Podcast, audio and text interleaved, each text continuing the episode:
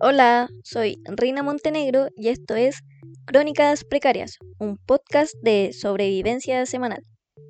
Y voy a confesar algo, o sea, así para partir, es que lo que más me demoró en grabar los capítulos es en saludar. Eh, algo súper sencillo como decir, hola, mi nombre, esto es un podcast. Y ya, en eso me demoro caleta, lo hago muchas veces porque, no sé, siento que lo hago mal. Y, y eso, esa era, mi introducción, mi super introducción. Que aparte lo hago varias veces porque tengo que entrar como en la confianza de empezar a contar cosas. Y yo soy un poco perseguida, entonces siento que, que mis vecinos me van a escuchar y, y me van a juzgar por hablar sola aunque no sé si sabrán que estoy hablando sola, yo creo que puedo estar hablando por teléfono, quién sabe, pero igual raro estar hablando por teléfono 30 minutos, eh, tú nomás hablando, la otra persona escuchando, raro. Y hablando de mis vecinos, creo que odio a mis vecinos, pero en verdad odio cuando están felices, porque meten mucho ruido y, y me despiertan. Por ejemplo, en verano o sea, yo estoy hablando de unos vecinos en específico, que a unos vecinos específicos los odio por ser felices, a otros los odio por locos, pero de los que voy a hablar hoy día, o sea, en este momento, es de los vecinos que están atrás de mi casa, que odio cuando son felices. Porque, por ejemplo, en verano, están todo el día metidos en la piscina y, y gritan, y yo quiero yo quiero dormir mi siestita, pues si, si yo trabajo, soy una, una niña esforzada, entonces, yo, yo en verano quiero dormir mi siestita y ahí están chapuceando. Puta, no se hace el ruido de, de la gente metiendo ruido en el agua, pero gritan. Y, y ahora, hace poco, yo creo que ayer, se compraron un taca-taca. Y yo ayer quería dormir mi siesta, porque después tenía que ir a trabajar y para atender a la gente feliz yo tengo que dormir. Si no duermo, soy una mala vendedora. Entonces yo quería dormir y de repente siento taca, taca, taca, taca, taca, taca, taca, taca y gritos y yo como, ¡ah! ¿Qué está pasando? Quiero dormir. Pero, pero igual me quedé raja. Porque a mí de chica que me entrenaron para dormir con, con ruido. Por ejemplo, no sé, mis papás salían de fiesta. Es que mis papás eran jóvenes cuando me tuvieron. Entonces yo entiendo que hayan querido ir a fiesta y y yo cómo iba a estorbar si no, me llevaban. Y aparte que yo igual como que quería estar siempre con mis papás. Así que iba. Y yo me quedaba dormida y no entiendo por qué. Mis papás se ponían siempre en la mesa donde estaba el parlante al lado. Y yo tenía que dormir ahí, pues, al lado del parlante. No, no sé cómo no me hicieron cagar los lo oídos teniéndome ahí. Papá irresponsable. Pero eso, igual agradezco eso porque me, me hizo entrenar para cuando hubiera mucho ruido yo poder dormir igual. Mi mamá me lleva entrenando desde que nací hasta el día de hoy porque hace aseo muy temprano. Porque después tiene que ir a trabajar, entonces hace aseo temprano. Pasa la enceradora como a las ocho y media de la mañana, weón.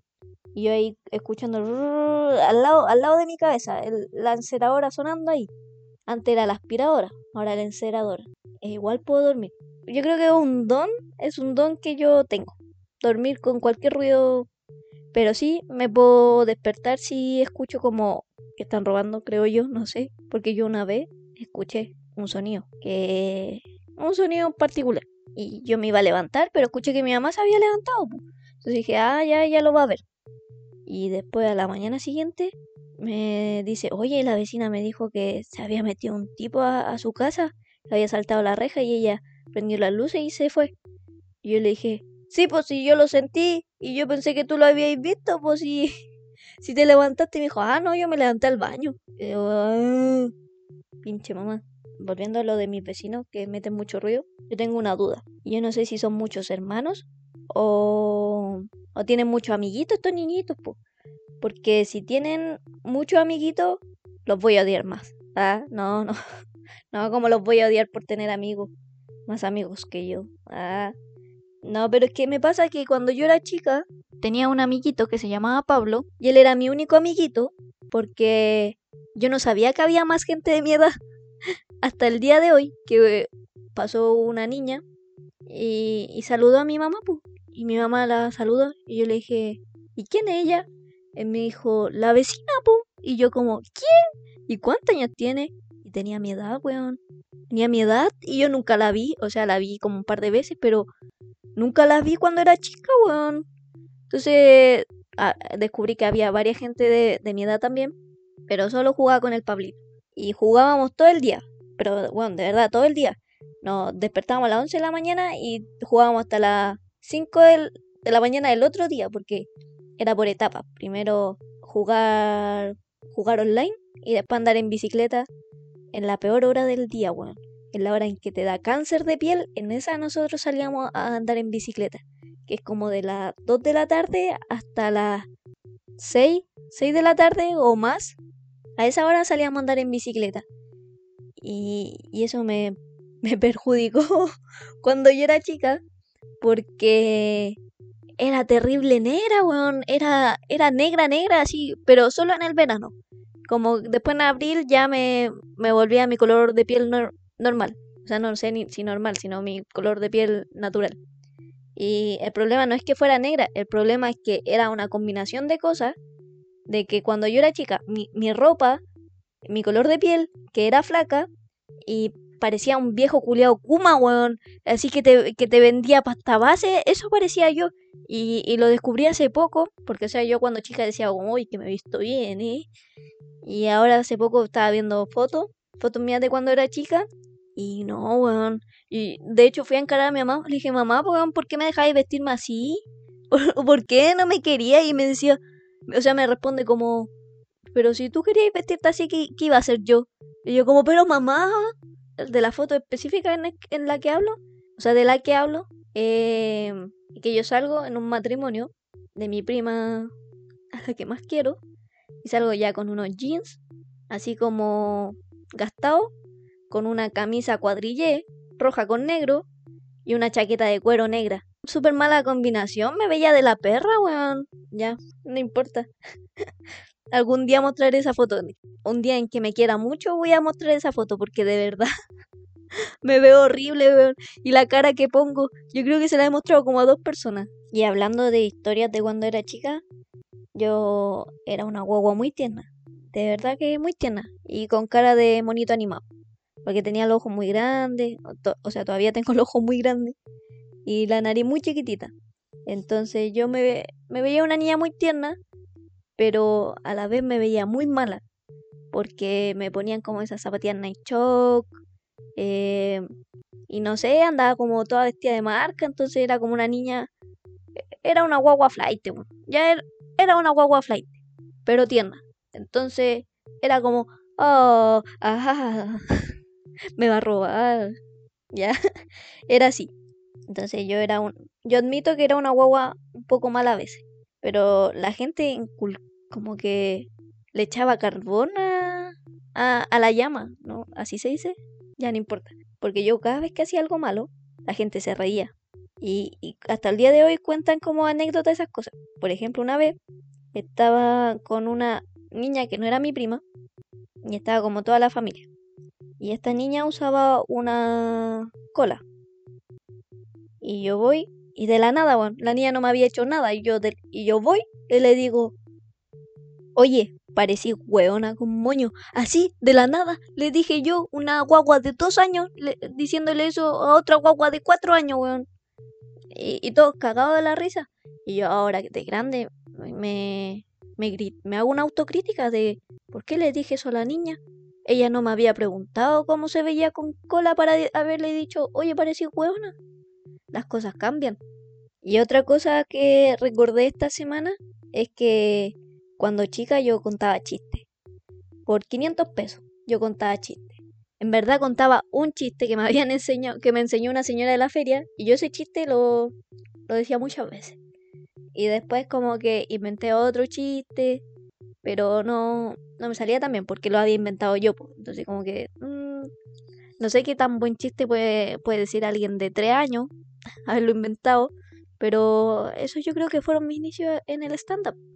Y voy a contar el, el chiste. Era bien malo ahora que, que lo recuerdo.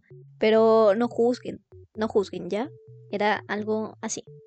Había una vez un niño, bueno, un, también puede ser una niña, pero cuando yo lo contaba era así.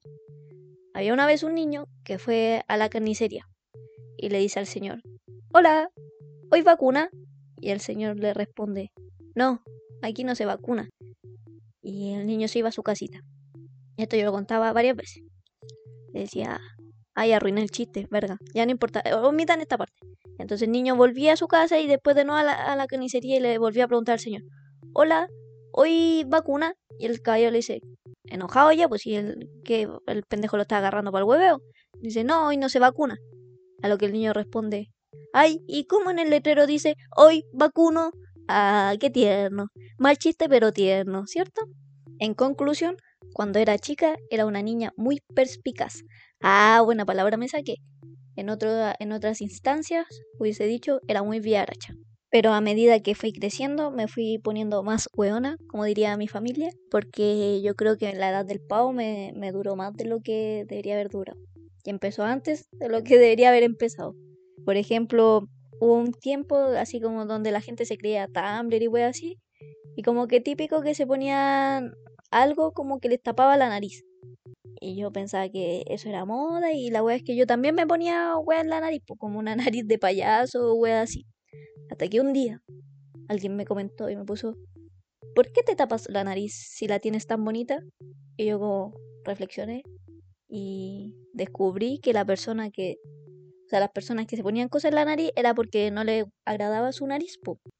Y a mí siempre me ha gustado mi, mi naricita, mi peculiar nariz. Entonces yo dije, ¿y para qué me la tapaba, weón? ¿Viste que era idiota? Uno cuando es chico sigue moda muy tonta. Y de grande también. Como que eso no, no cambia mucho. Pero la moda que nunca seguí fue esa de los polerones Perry. Porque ahí mi mamá me dijo, no, no te voy a comprar ese. En verdad no sé. Creo que nunca le dije tampoco que me, que me lo comprara. Pero menos mal no le dije nunca. Y algo más de cuando era chica es que me gustaba mucho el sucio dinero. Y a mi mejor amigo también le gustaba el sucio dinero. Entonces siempre ideábamos formas de, de ganar plata y hacernos millonarios. Por ejemplo, una vez fuimos a la playa y yo tenía 10 lucas. Mi mamá me pasó 10 lucas para sobrevivir todo un fin de semana en la playa con él. Y nosotros, los idiotas, fuimos a, los juegos, a los mampatos del Quisco. Y estábamos en esos juegos donde hay que apostar, la lotería y todas esas vergas. Y, y al principio ya jugamos un poquito de plata y cachamos que ganábamos. Y de repente empezamos a conversar entre nosotros y a decirnos como, oye, weón, ¿y si apostamos más plata y nos ganamos unos vinos y unos cigarros y se los vendemos a mis tíos y así ganamos más plata? Y yo como, sí, weón, es una fantástica idea. La cosa es que perdimos el 80% de la plata y no perdimos más plata porque fuimos a la casa a, a buscar algo, no me acuerdo. Y la mamá de él nos reta.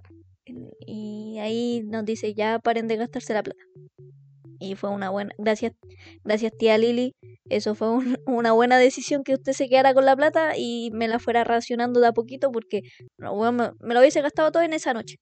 Ahí yo supe que tú iba a tener problemas con el juego. Por ejemplo, ahora, ahora de grande, yo voy a cargar mi pase con una luquita, pero le pongo 500 pesos, porque los otros 500 me los gasto en la máquina, en las máquinas de esa traga moneda. Y con mi mejor amigo tenemos varias historias así, pues como súper idiotas. Por ejemplo, una vez queríamos ganar un concurso de, de Red Bull, de esos donde construís carritos y la wea, esos carritos gigantes. Ya nosotros estúpidamente creíamos que podíamos ganar eso. Así que un día vino, teníamos como, no sé, 8 años, y empezamos a construir el carrito porque yo tenía unos pedazos de madera. Y la cosa es que estábamos con el serrucho. Yo estaba, métale con el serrucho. ¡Ah! Serruchando. ¡Ah! Y, y de, y de repente mi amigo grita ¡Ah! Y yo como, ¿qué, ¿qué pasó? ¿Qué pasó? Y me dijo, me serruchaste el dedo, weón. Y le había serruchado el dedo y fuimos como corriendo a la esquina a comprar un parche curita y todo ensangrentado. Y hasta el día de hoy le quedó una cicatriz. Y oh, qué idiotas. También participábamos en esas competencias de Nerf, las pistolas.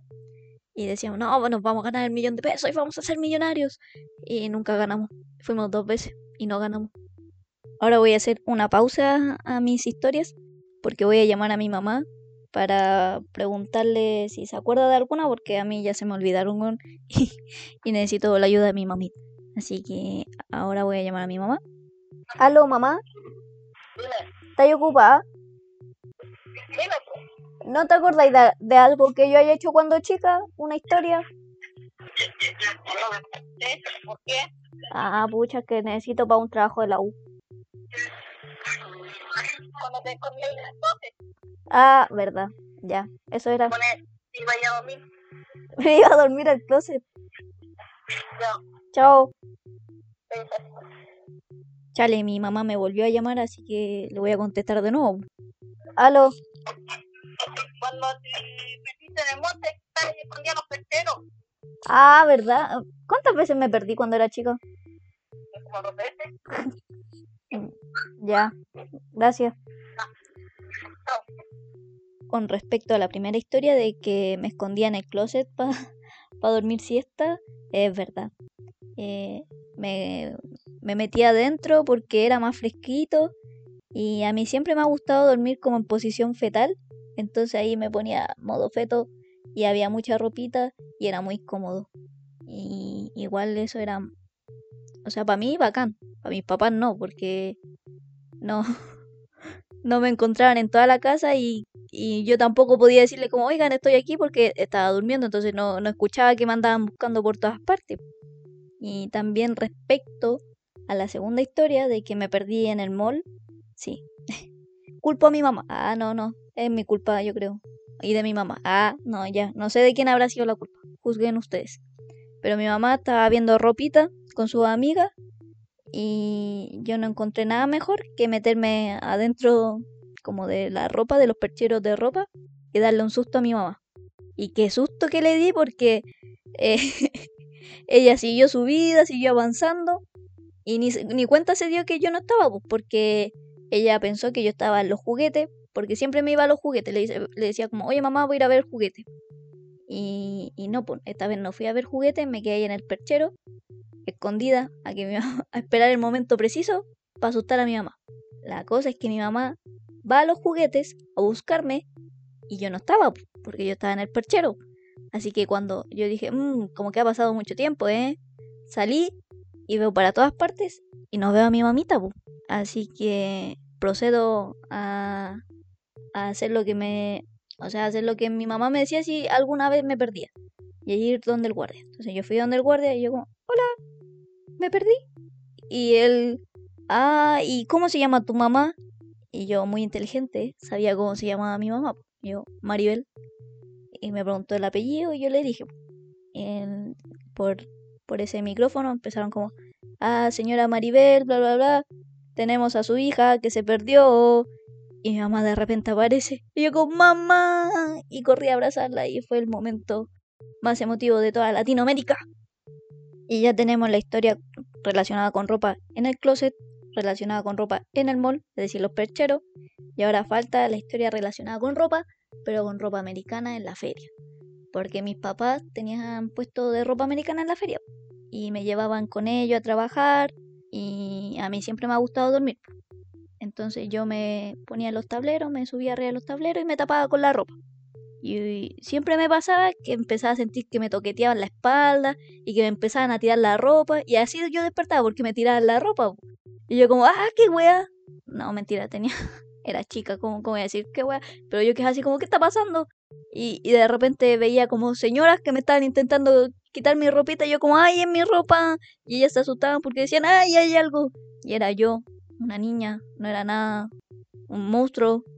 No sé, siento que en la feria pude haber tenido más historias de las que tengo o que recuerdo. Porque solía hablar como con la gente grande, como con señoras o señores. Entonces no, no jugaba con los otros niños porque sentía que era más interesante hablar con gente grande. Eso pensaba una niña de 5 años. Que era más interesante hablar con gente más grande. Creo que eso me hizo hoy día hablar con gente que es más grande que yo y no tener como problemas, no sé. Como que siento que puedo hablar con gente de más chica que yo o más grande que yo, como guaguas o gente anciana. Porque eh, también me pasaba que a mí me gustaban mucho los juguetes, pero los juguetes de niño, porque eran más interesantes, porque la Barbie, ¿qué, qué wea hacía? No hacía nada la Barbie, en cambio un Play Play giraba y weas así. Así que yo iba a comprarle juguete a, a la tía Mirta y me quedaba hablando con ella o jugando con ella. Y hablaba, o también hablaba con otra señora que yo le decía a la vieja. Le puse muchos apodos a gente de la feria que hasta el día de hoy eh, continúan o prevalecen. Ah, estoy intentando usar palabras más, más cultas, ¿eh? Entonces yo hablaba con esa señora y hablábamos de la vida y la cuestión. Y yo, cuatro años, hablando de la vida. Pero eh, había otra gente que eran muy amigos de, mi, de mis papás. Y a uno de ellos le decía, o sea, le dicen Pipe. Y, y yo tenía un humor que a veces no era muy, muy entendido. Hasta el día de hoy me pasa que a veces no entienden mi humor. Entonces yo le decía como, oye Pipi, oye Pipi, ¿cómo estáis? Porque lo molestaba así como de Pipe, que sonaba como pipí. a fome. Y él pensaba que yo me estaba, que quería hacer pipí, pues weón. Yo le decía, no, es una talla y ahí arruinaba todo. Y también, como que ahora que lo pienso, como que no jugaba con muchos niños chicos. Porque donde mi tía, eh, había otro niño que era de mi edad también, pero yo no jugaba con él porque sentía que era muy tonto para mí. Cuánta soberbia en un ser tan pequeño. Entonces yo prefería jugar sola y construía casitas con las cosas que habían. Eh, me hice mi propia casa en el árbol, que en verdad era un piso amarrado al árbol. Y esa era mi super casa en el árbol. Y así, jugaba sola. Pero lo pasé muy bien, lo pasaba bien. Molestaba a mi tía, molestaba a mis tíos. También una vez tenía un juguete que era como, como una mano que agarraba de lejos.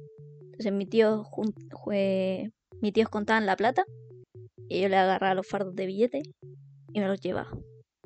Y obviamente después les decía como, oye, mira lo que tengo. Y se sorprendían, me decían como, ¿cómo lo había sacado? Y yo con mi super manito ahí.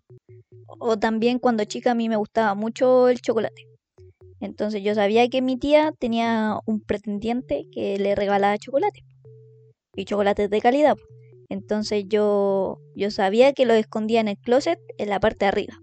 Y yo planeé un plan que consistía en escalar el closet, subirme y sacar los chocolates y comérmelo.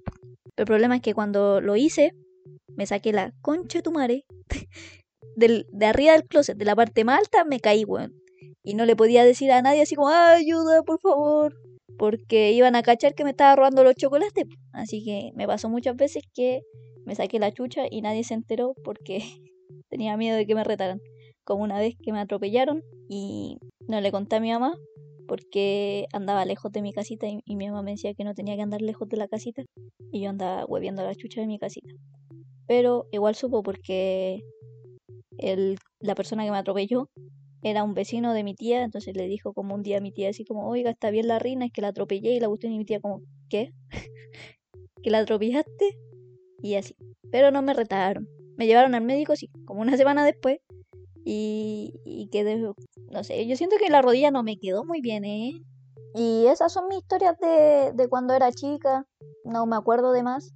Y yo creo que son suficientes. Pero no voy a terminar todavía el capítulo. Sino que voy a hacer un flashback. Así es. Un flashback al capítulo 2. Porque ahí hablaba de que yo cocinaba muy mal. Pero esta semana me di una nueva oportunidad porque hubo un día donde tuve que sobrevivir. En verdad yo me he cocinado muchas veces en mi vida, pero siempre me cocino lo mismo porque me gusta. Y siempre me hago fideos con atún, fideos con vienesa, fideos con huevos, fideos con lo que sea, fideos con todo. Y, esta vez mm, se, me había acabado el gas. Entonces no podía aprender la cocina y busqué recetas en internet y salía que podía hacer fideo en el microondas. Pero no lo hice, porque no, bueno, ¿cómo iba a hacer fideo en el microondas? Qué estúpida. Ah, no. No, porque no me dio confianza y aparte que, no sé, siento que el microondas, hacer muchas cosas en el microondas da cáncer. Y tenía poroto negro de socuacil y tenía atún. Y a mí me gustan mucho los porotos negros y me gusta mucho el atún. Entonces yo los junté y descubrí que no me gustan los porotos negros con atún.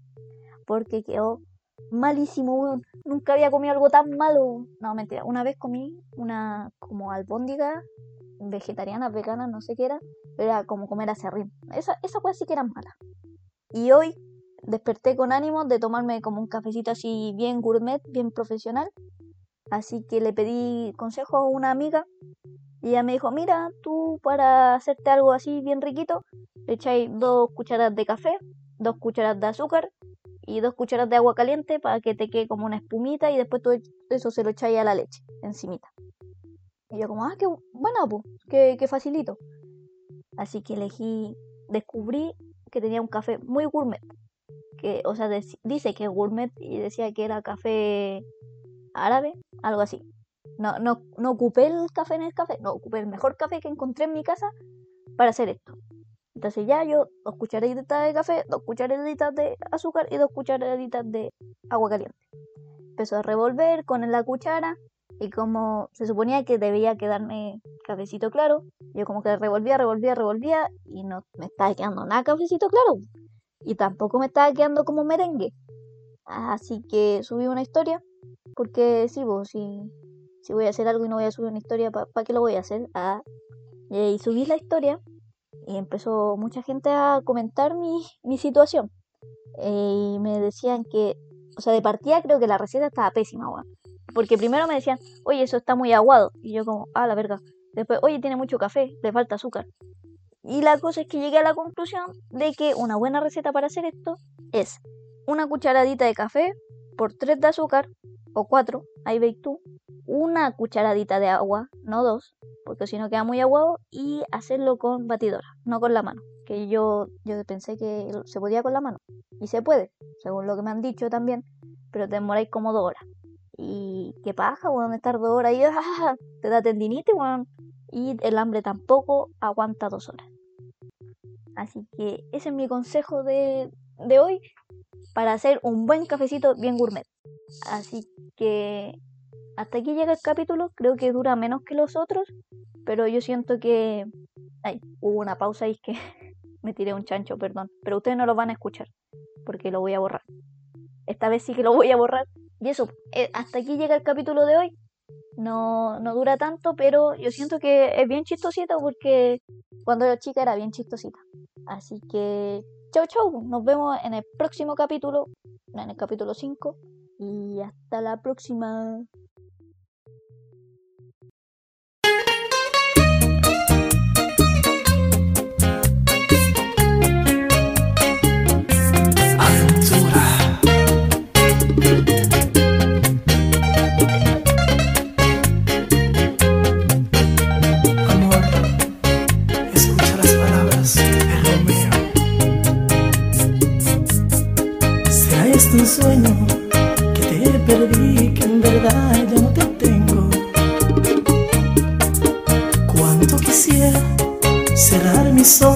Y empezar de nuevo. ¿Será posible un día olvidar aquel romance apasionado? Mm, ¿Será posible un día decirte que por fin ya no te Lo dudo mucho, mi amor, es como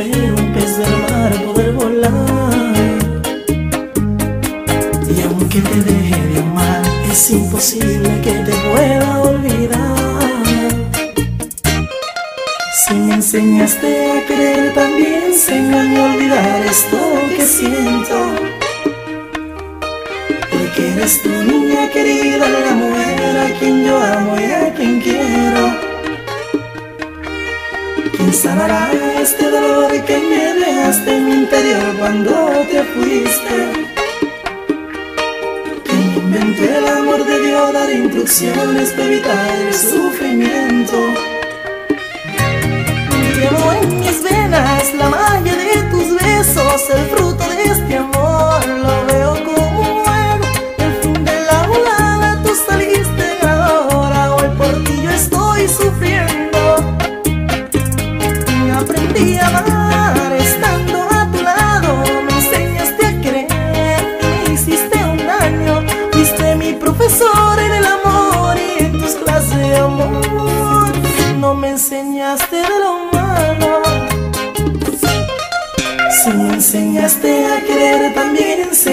olvidar esto que siento. Porque eres tu niña querida, la mujer a quien yo amo.